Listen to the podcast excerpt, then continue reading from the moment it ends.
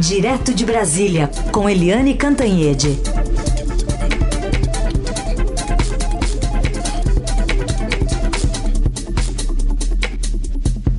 Oi, Eliane, bom dia.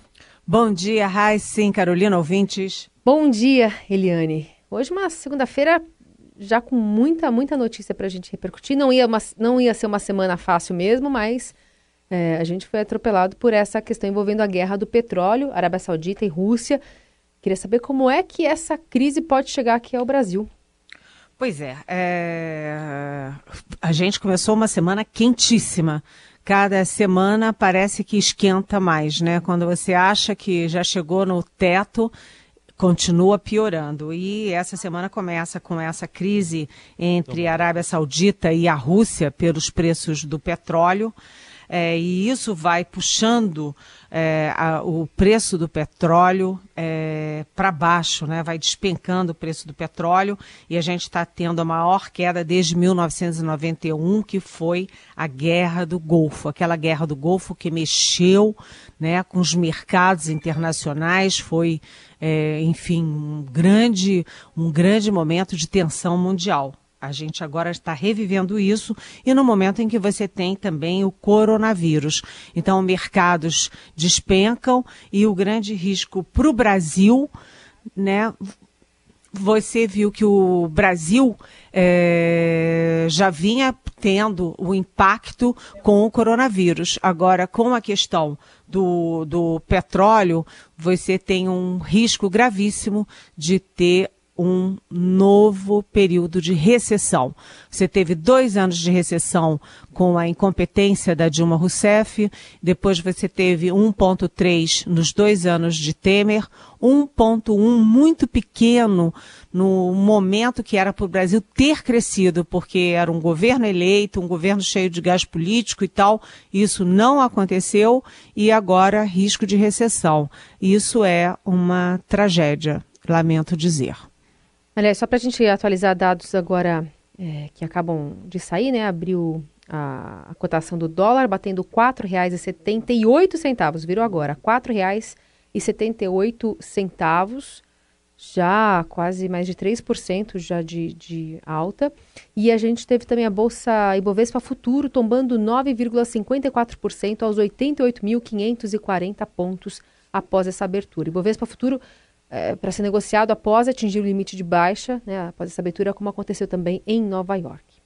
Bom, a gente vai colocar na conversa também a Beatriz Bula, né, nossa correspondente dos Estados Unidos, que está acompanhando a viagem do presidente Bolsonaro lá ao território americano. Oi, Bia, tudo bem? Bom dia. Oi, Raíssen, Carol, Eliane e ouvintes. Bom dia. Bom dia. Vamos colocar dois amigos primeiro aqui para a gente ouvir o que Trump disse a Bolsonaro, né? Depois deles Inclusive tiveram um acordo aí militar assinado de cooperação militar, mas uh, Trump demonstrou aí uma amizade por Bolsonaro. Estou muito feliz de estar aqui. Obrigado pelo convite, pela oportunidade. And Brazil has really turned the corner. I think you're doing fantastically well. O Brasil realmente agora está fazendo as coisas muito, muito bem. Virou, deu uma virada. Algumas coisas inspiradas dele. There are a few things that drew inspiration from you, Mr. President. Very special guy. Turned out to be a great friend of mine. And I, I gave him a very gift. I gave him a good gift. We didn't charge him tariffs on something, and that made that made him much more popular. realmente uma pessoa amigo. Nós não cobramos tarifas em algumas coisas. Foi um grande presente e ficou muito mais popular. Muito mais popular. Sim. Bom, o que, que dá para tirar desse primeiro encontro, desse encontro deles, em que tem aí uma deixa, né? Que não cobramos tarifa de amigos, mas é por enquanto, né?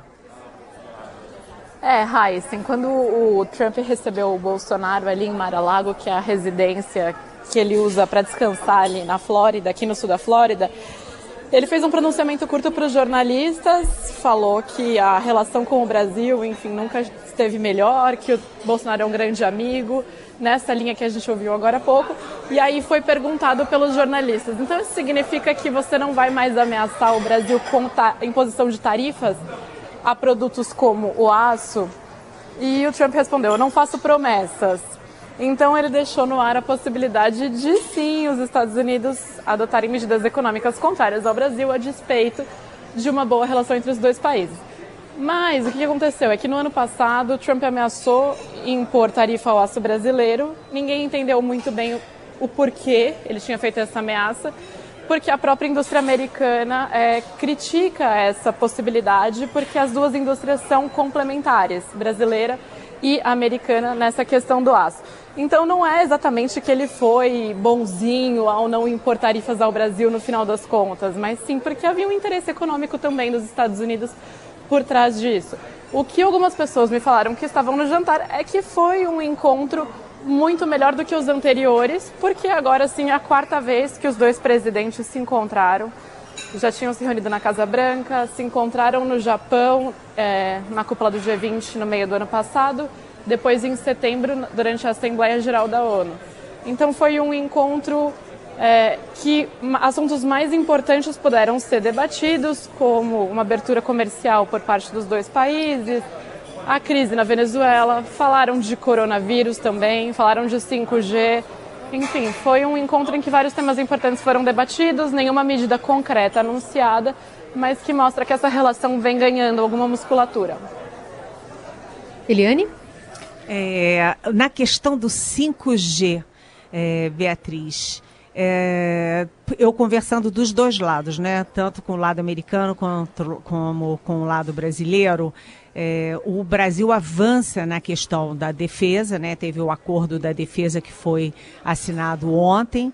É, para facilitar a harmonização dos produtos de defesa do Brasil com os, os, dos Estados Unidos e, portanto, os da OTAN, o que é bom, porque abre mercado para o Brasil é, no exterior.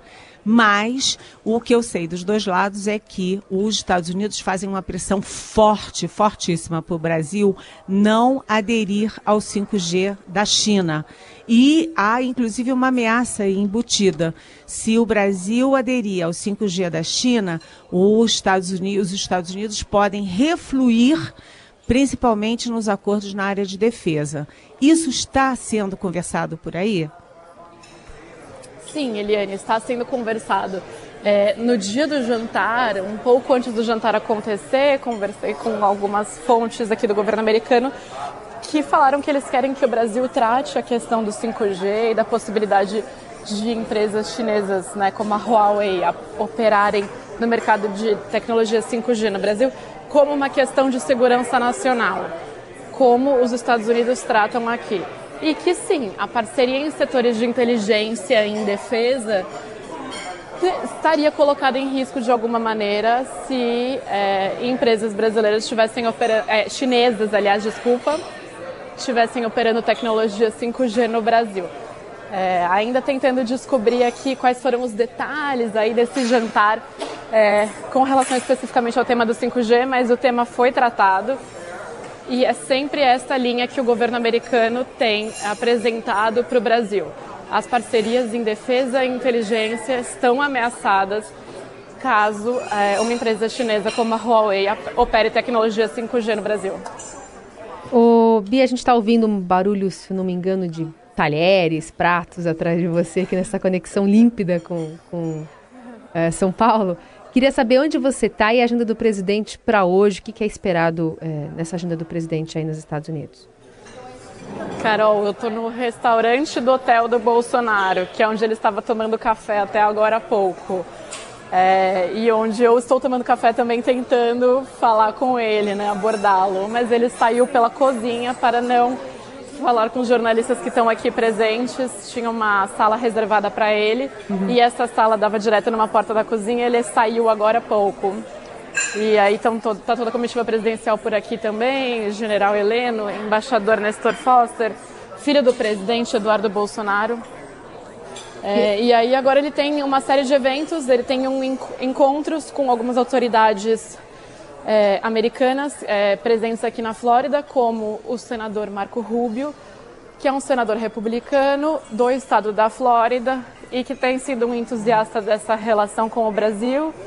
Vale lembrar que a Flórida é um estado é, em que há muitos é, imigrantes de Cuba e da Venezuela críticos aos regimes de Maduro é, e ao regime cubano. Então, o discurso é, antissocialismo tem muito apelo aqui no estado Então, os políticos do Estado têm uma certa afinidade e ligação com o discurso do presidente Bolsonaro também.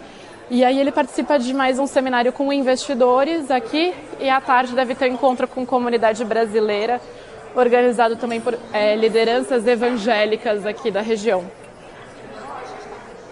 Muito bem. A Beatriz Bula que vai continuar acompanhando a agenda do presidente Bolsonaro, que volta ao Brasil na quarta-feira, é isso, né, Bia? Ele volta na terça-feira. Terça Amanhã ele tem mais um evento aqui e aí depois ele viaja a uma outra cidade da Flórida para uma visita à fábrica da Embraer e de lá ele volta para Brasília. E aí a gente vai acompanhando também ao longo do dia no, no portal do Estadão e, claro, é, com flechas aqui na Eldorado. Obrigada, Bibi. Bom trabalho para você. Obrigada e um bom dia a todos. Bom dia. Bom, Eliane, a gente fica então acompanhando né, essa agenda do, do presidente Bolsonaro e é, também em relação ao que ele tem falado nesse percurso até lá, né? Por exemplo, ele ficou convocando manifestações, ou pelo menos apoiando a, a, as manifestações agora para o dia 15, gerando ainda mais um impasse, porque ele falou isso e embarcou para os Estados Unidos. Depois não, não, não tocou mais no assunto, né?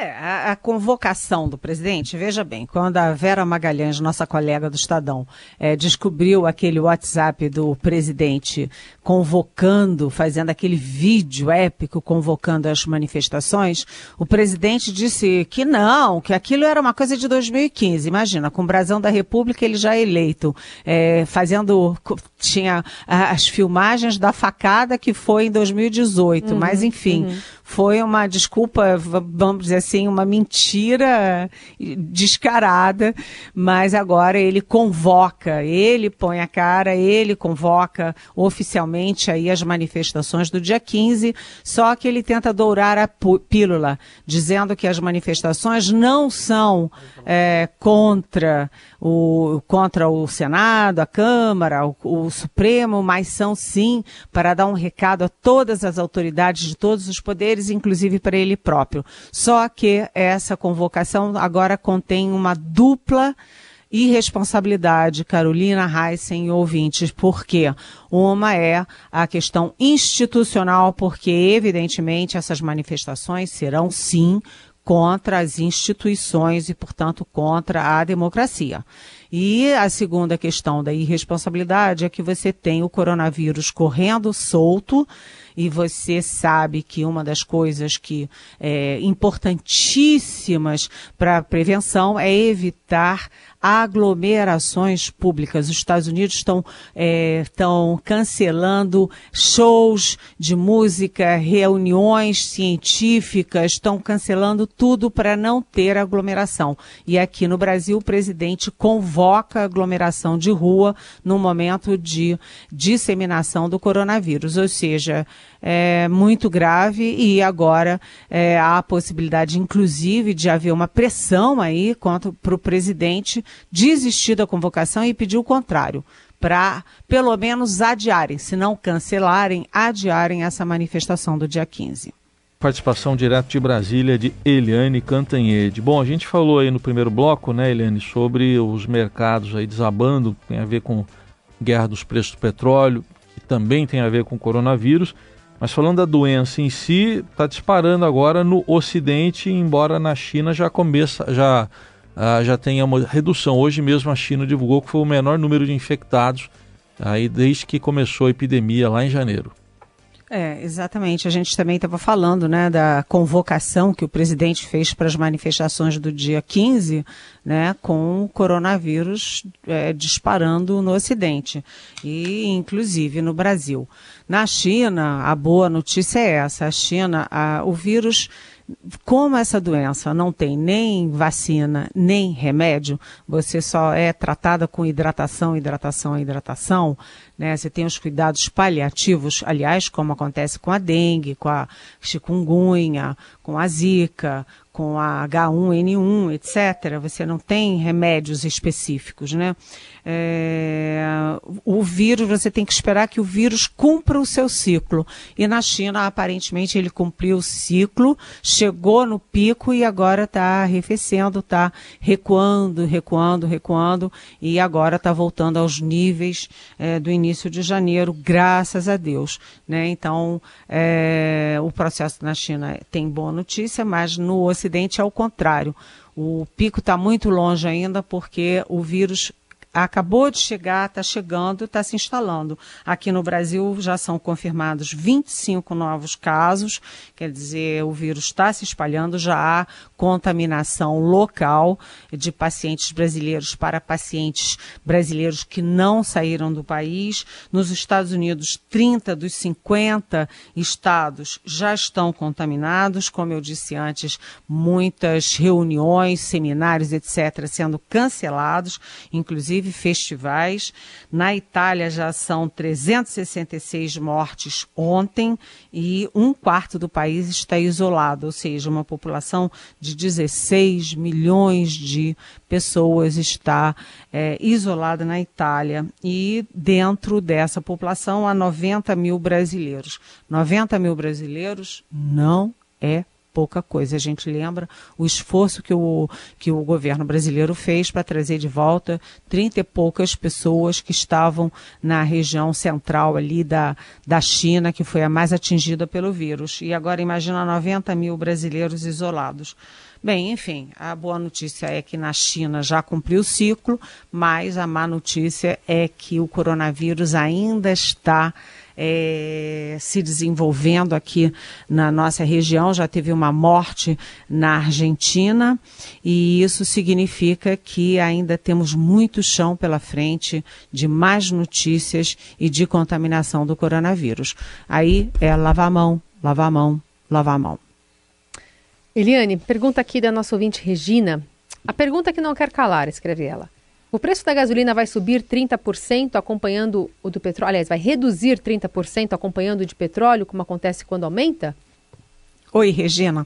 A sua pergunta maliciosa e inteligente já embute uma resposta. 30% não. Mas como a nova gestão da Petrobras é, atrela o preço é, do petróleo é, aqui no Brasil ao preço do petróleo internacional, né, não tem mais aquela política é, populista de de fazer um preço camarada, interno e, e, pagar subsídios, é possível que o petróleo caia, mas o petróleo caia aqui e depois, pra, até chegar na bomba, aquela onde a gente vai abastecer o carro da gente, onde as empresas vão abastecer os seus caminhões, os seus ônibus, aí já é uma outra diferença. Pode até cair um pouco, mas 30% acho, acho praticamente impossível. Tem mais uma aqui, que é do Nelson. É, diante das necessidades de reformas administrativas, a gente vê cortes e contingenciamentos nos setores públicos. Não passa pela cabeça do governo corte de benefícios e pessoal inútil do próprio governo? Oi, Nelson. É, essa é uma questão muito delicada, porque todo mundo sabe que é necessária uma reforma administrativa. Há excesso de privilégios, sim, no setor público né, na, em todas as áreas, na magistratura, por exemplo, etc. Mas há uma divisão interna no governo. De um lado, o presidente Jair Bolsonaro, que passou 28 anos no Congresso defendendo exclusivamente causas corporativistas, ou seja, os interesses e privilégios das corporações, particularmente das corporações militares e policiais, e do outro lado você tem o ministro é, Paulo Guedes, que é ao contrário, ele é, é liberalizante, privatizante e quer que as coisas funcionem azeitadamente no setor público.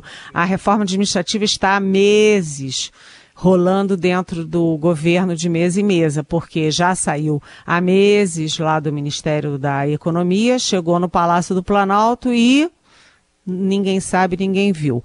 Quando eu publiquei, eu disse: olha, o presidente decidiu adiar mais uma vez a reforma. O presidente, no dia seguinte, para contrariar, foi lá e disse: assinei. Está assinada a reforma. Isso foi antes do carnaval. Veio o carnaval inteiro, veio a quarta-feira de cinzas, acabou a semana inteira, depois veio a outra semana, acabou também e ninguém sabe, ninguém viu a reforma administrativa. O presidente está sentado em cima da reforma administrativa porque ele tem uma meta, A meta dele é política, é manter a, a base dele política. Então, quando você vê os é, policiais militares fazendo motim no Ceará, encapuzados, ameaçando a população civil, o presidente não dá uma palavra e o governo não dá uma palavra de condenação, porque é base política dele. Evangélicos têm tudo nesse governo, porque é base eleitoral do presidente e dos filhos dele. E agora. É, os, os, funcionários públicos, né? O, todo mundo sabe que é preciso ajustes, mas cadê os ajustes? Ninguém sabe, ninguém viu até agora. Aliás, como a reforma tributária, que também está é, tá, tá sendo tocada responsavelmente pelo Congresso, mas ninguém sabe, ninguém viu o que, que o governo pretende de reforma tributária. Uma semana para a gente acompanhar também essas movimentações, sem contar que essa semana ainda tem os dois anos do assassinato de Marielle Franco e do motorista Anderson, dia 14. Dia 15 tem as manifestações é, que estão sendo convocadas aí contra o Congresso, e dia 18, dia da mobilização nacional contra Bolsonaro, que é a resposta a essa movimentação do dia 15. Ufa, vamos lá. Vamos lá. E cuidado com o coronavírus, hein, gente? A aglomeração não é bom, não, hein? Não é bom, não. Por isso que eu fico a mais de um metro e meio do Heisen Abac aqui só, só, só, falando, só falando. E eu fico a quantos, quantos mil quilômetros longe ah. do Heisen Abac? Só falando em UFA para vocês, eu não quero entrar no outro assunto, porque se não dá tempo, mas a semana vai ser pesada para Regina Duarte, já que vocês falaram em UFA. É, verdade. Tá vai ser pesada porque ela está sendo pressionada agora, não é pela esquerda, é. não. Ela está sendo pressionada pelo Olavo de Carvalho e aquela gentalha do Olavo de Carvalho. É. E também tem o Ronaldinho, que a semana dele também não vai ser nada boa lá no é. Paraguai, né? É isso aí. Haja ufa, hein? Amanhã a gente volta a se falar. Um beijo, boa semana. Beijo, boa semana.